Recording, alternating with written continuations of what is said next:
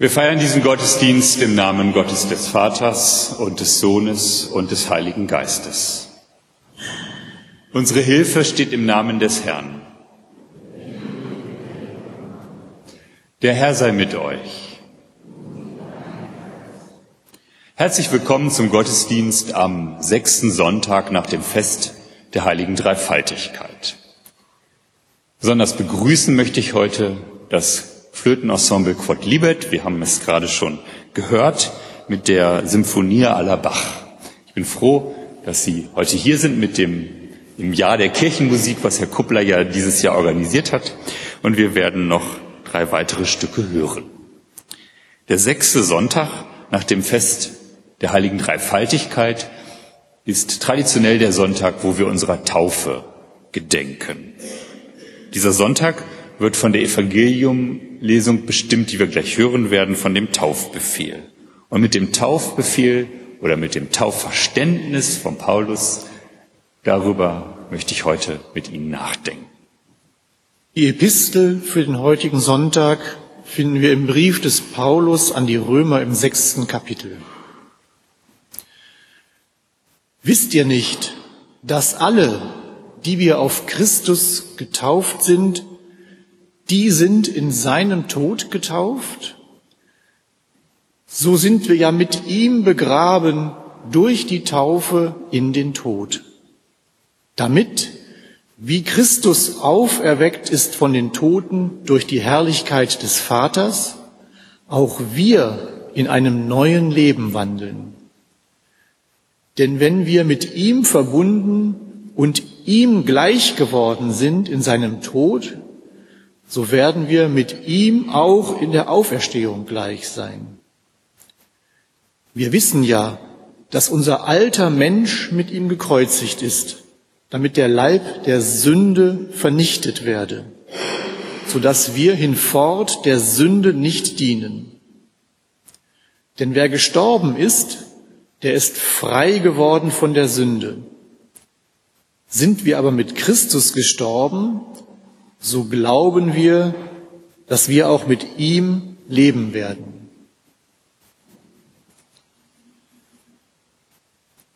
Das Evangelium für den heutigen Sonntag steht bei Matthäus im 28. Kapitel.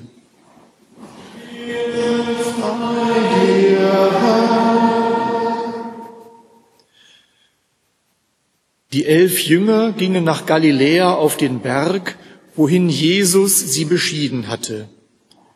Und als sie ihn sahen, fielen sie vor ihm nieder, einige aber zweifelten.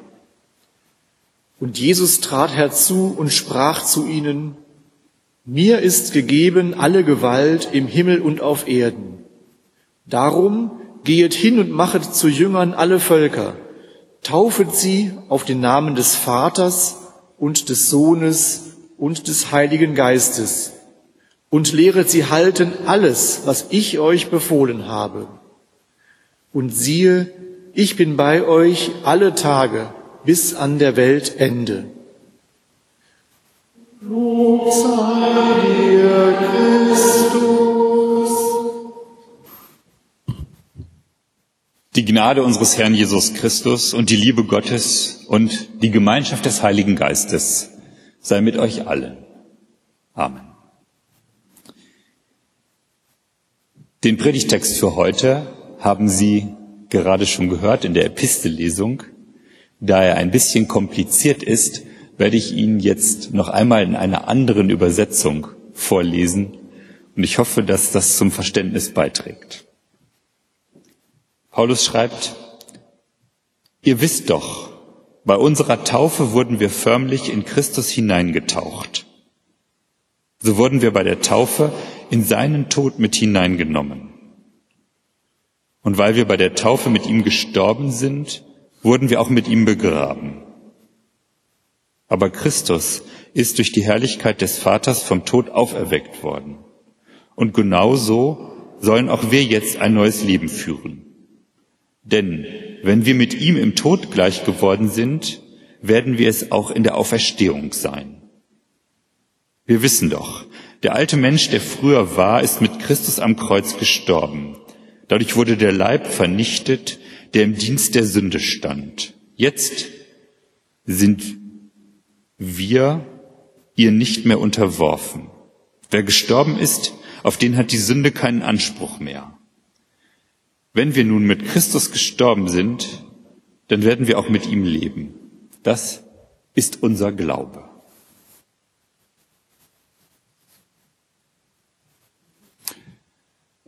Eine Studentin wohnt in einer WG, geht zur Hochschule, macht ihre Entwürfe, schreibt ihre Klausuren.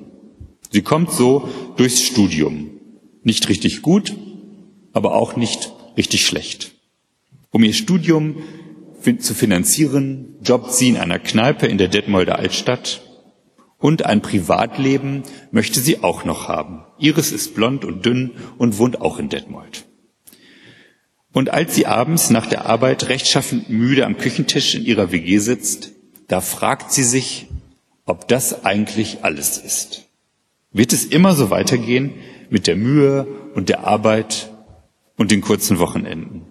Immer in Bewegung zum Ziel, erst der Bachelor, dann der Master, dann die Arbeit, dann die Karriere, Mann, Haus, Kinder, Hund, Rente.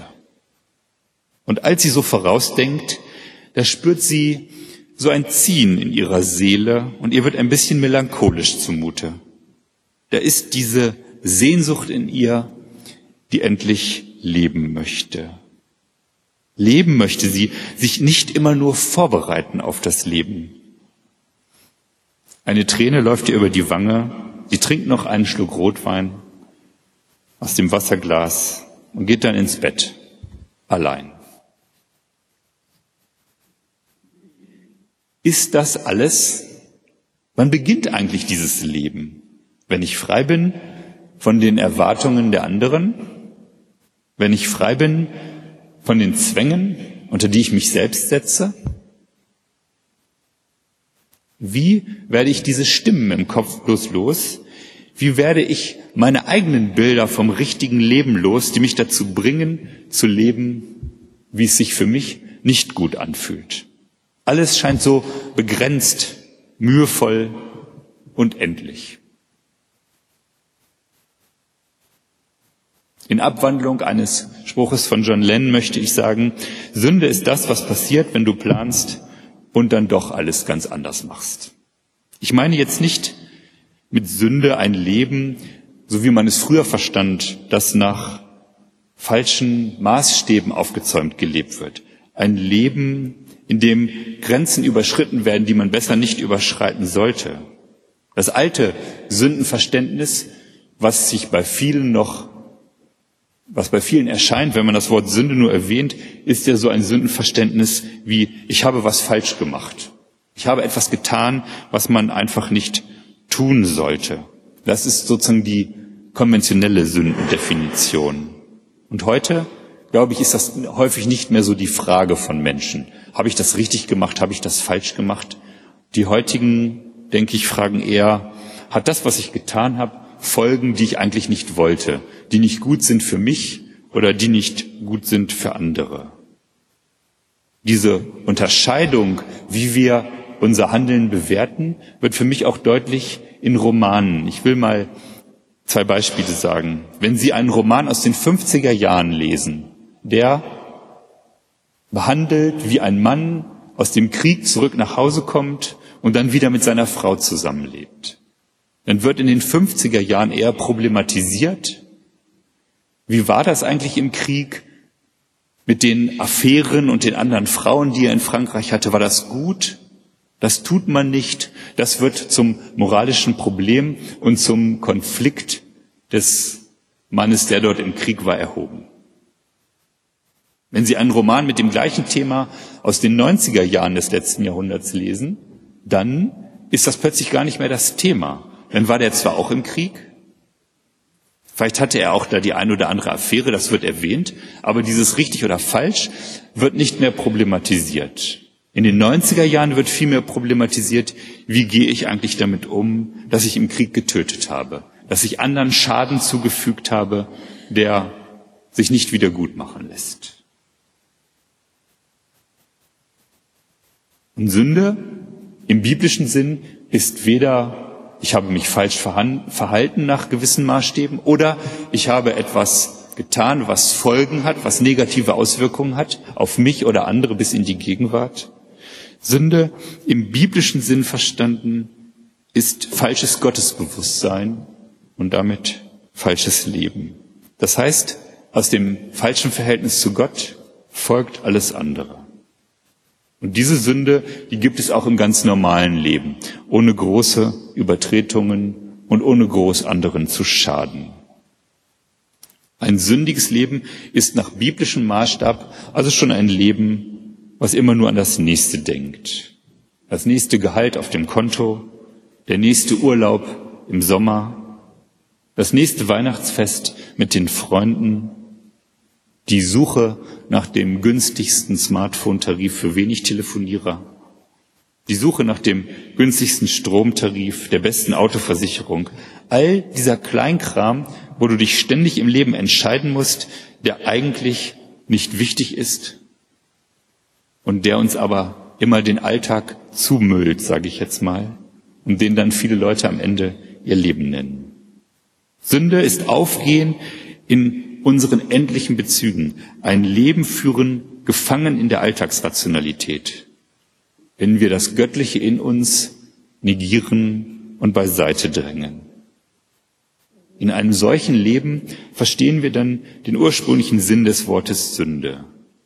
Und für die meisten, die so leben, ist das wirklich ihr Leben. Das ist eigentlich auch nicht schlimm, wenn man so lebt. Es fehlt bloß eine Dimension. Paulus wir haben es gerade gehört, drückt das drastischer aus. Dann hat uns der alte Adam fest im Griff, schreibt er. Wir sind dann regiert von der Herrschaft des Fleisches. Adam steht für das alte Leben, das Leben ohne Ewigkeit. Die Herrschaft des Fleisches für die Bindung an die Welt und die Endlichkeit. Und genau hier erhalten die Worte von Paulus, er schreibt es an anderer Stelle, der Sold der Sünde ist der Tod. Die erhalten dort ihren Sinn. Tatsächlich, wer in einer in sich abgeschlossenen Endlichkeit lebt, der bezahlt dies auch mit der Vorstellung des Todes als des absoluten Endes des eigenen Seins.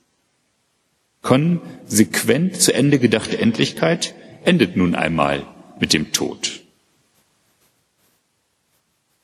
Endlich leben. Diese Erwartung der Studentin bekommt dadurch einen schalen Beigeschmack. Freilich, sie kriegt ihr Leben schon auf die Reihe. Ihr Studium wird sie bestehen und ihr Leben wird seinen Gang nehmen. Aber das, was sie zu erfinden, was sie zu finden hofft, ist doch wohl, dass es ihr nicht so geht wie dem HIV-infizierten Hauptdarsteller im Film Das Leben ist eine Baustelle. Denn dieser stellt resignativ fest, ich habe immer darauf gewartet, dass mein Leben endlich anfing. Dabei ging es nur weiter. Vielmehr ist die Auferstehung Jesu Christi von den Toten ein Aufstand gegen den Tod in mir. Die Auferweckung ist das Erwachtsein Jesu Christi in mir zu neuem Leben. Und es gibt diese geheimnisvollen Augenblicke, in denen mir das Schicksal Jesu Christi ganz nah wird. In die, in hineinversenken, in die Bedeutung von Kreuz und Auferstehung kann es geschehen, dass ich gleichsam Raum und Zeit überspringe und selber am Kreuz Christi stehe und erstarrt bin von der Grausamkeit, die ich dort sehe. Und dass ich auch Freude empfinde über die Gnade Gottes, wenn ich wieder das lebendige Antlitz Christi schauen darf. Rein von außen betrachtet passiert ja in diesen wundersamen Augenblicken nichts, nicht viel. Es ist vielleicht nur das Verlesen des 22. Psalms im Andenken an Jesus. Mein Gott, mein Gott, warum hast du mich verlassen? Oder es ist ein intensiv erlebter Ostergottesdienst in der Gemeinschaft der Feiernden. Wie gesagt, Äußerlich bleibt alles beim Alten, doch im Innern erlebe ich die Revolution des Herzens. Solche Augenblicke kann ich nicht selbst produzieren, sie sind keine Leistung, die jemand von einem anderen fordern könnte. Sie geschehen einfach. Und wenn Sie schon einmal etwas in dieser Art erlebt haben, bewahren Sie es in Ihrem Herzen. Es sind Augenblicke, die einen Einblick in die Ewigkeit gewähren. Und wenn Sie mit solchen Ostererlebnissen überhaupt nichts anfangen können, dann verschließen Sie bitte Ihr Herz in Zukunft nicht davor. Das ist gerade die Gnade, dass wir sie zur Unzeit erfahren und auch mit uns selbst Geduld haben sollen. Also wenn Sie es noch nicht erlebt haben, dann warten Sie. Sie sind getauft und irgendwann kommt dann auch das Bewusstsein hinterher, und zeigt ihnen, was damals bei ihnen geschehen ist. Und dann offenbart sich uns der Reichtum der Erkenntnis Gottes. Das Licht bricht ein in die Dunkelheit und verbreitet seinen Schein der Ewigkeit. Und die Endlichkeit ist plötzlich nicht mehr alles. Da ist endlich Leben für immer mit Gott. Mehr geht nicht. Und der Friede Gottes, welcher höher ist als alle Vernunft, bewahre eure Herzen und Sinne in Christus Jesus. Amen.